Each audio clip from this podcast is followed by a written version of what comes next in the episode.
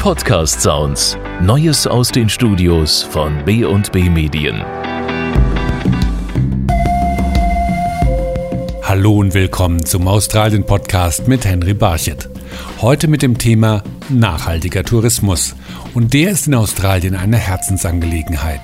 Das nachhaltige Reisen setzt nämlich die Tradition der Lebensweise der Ureinwohner des Kontinents fort, erklärt Penny Rafferty, zuständig für Nachhaltigkeit bei Tourism Australia. Unsere indigene Bevölkerung mit ihrer Tradition des Geschichtenerzählens hat nachhaltiges Leben schon vor 60.000 Jahren praktiziert. Deshalb sind ihre Geschichten die Eckpunkte des nachhaltigen und bewussten Reisens in Australien tourism has in Australia. Vor allem nach den verheerenden Buschfeuern von 2020 können Reisende bei Wiederaufforstungsprojekten mithelfen und gleichzeitig das Land kennenlernen. Janine Duffy, Mitbegründerin des Touranbieters Echidna Walkabout, liegen besonders die Koalas am Herzen. Koalas were hard hit.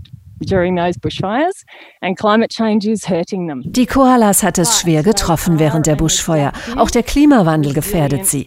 Aber sie sind eine Tierart, die sich anpasst und widerstandsfähig ist. Wenn wir ihnen helfen, und das sagen auch Wissenschaftler, dann können wir sie retten.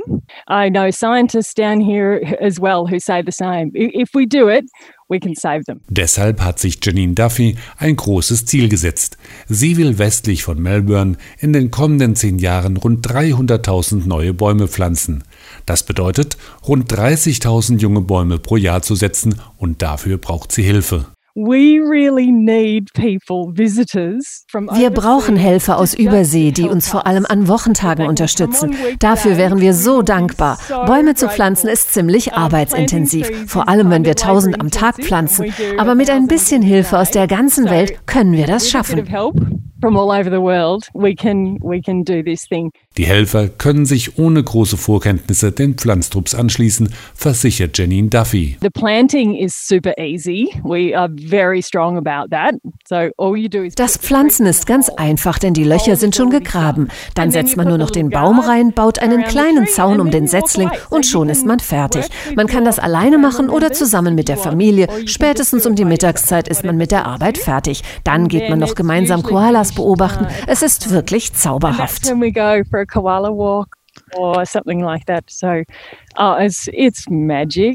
Und bei einem weiteren Besuch Australiens einige Jahre später kann man dann feststellen, dass sich der Arbeitseinsatz gelohnt hat. Nach vier bis sieben Jahren ist der Baum so groß, dass er einen Koala tragen kann. Also kommen Sie am besten jetzt und dann nochmal vier Jahre später. Auch in New South Wales in den Blue Mountains westlich von Sydney wüteten die Buschfeuer. Hier liegt das Emirates One and Only Wolgan Valley Resort und hier arbeitet Simone Brooks als Conservation Manager für das Luxusresort. Sie hat die Buschfeuer hautnah miterlebt. Uh,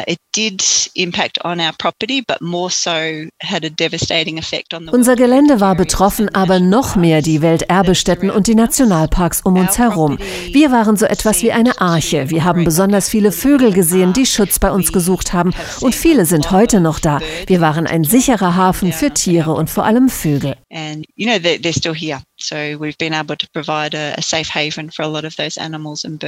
Simone Brooks und ihr Team von Naturführern versuchen die Gäste des Resorts für die Natur zu sensibilisieren.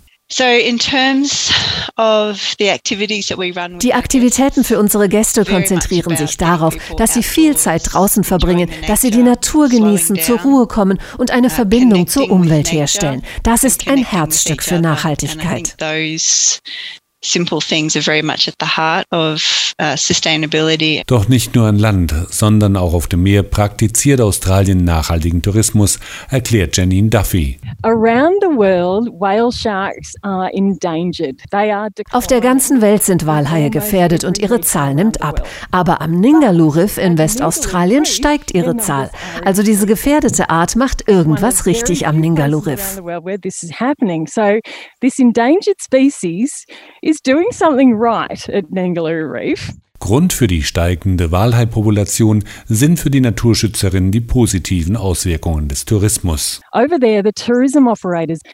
Dort machen die Touranbieter bei ihren Ausfahrten Fotos von jedem Walhai, den sie sichten, und übermitteln diese Bilder an die Wissenschaftler. Die nutzen diese Daten dann für alle möglichen Studien.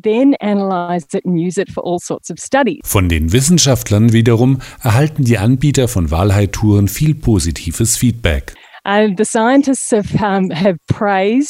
Die Wissenschaftler haben ein großes Lob an die Veranstalter ausgesprochen und gesagt, dass sie sich verantwortungsvoll verhalten und den Abstand zu den Tieren respektieren, damit diese in Ruhe fressen können.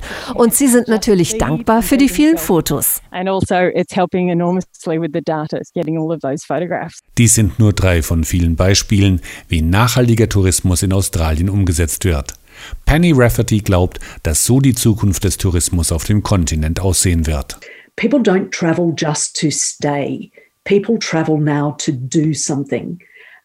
Die Leute reisen nicht mehr nur, um an einem Ort zu bleiben. Menschen reisen heutzutage auch, um etwas zu bewirken. Sie wollen nicht nur wandern, Radfahren und irgendwo was essen und trinken, sondern sie möchten etwas machen, was sie mit dem Ort verbindet, an dem sie sind. Dafür bietet Australien eine ganze Menge.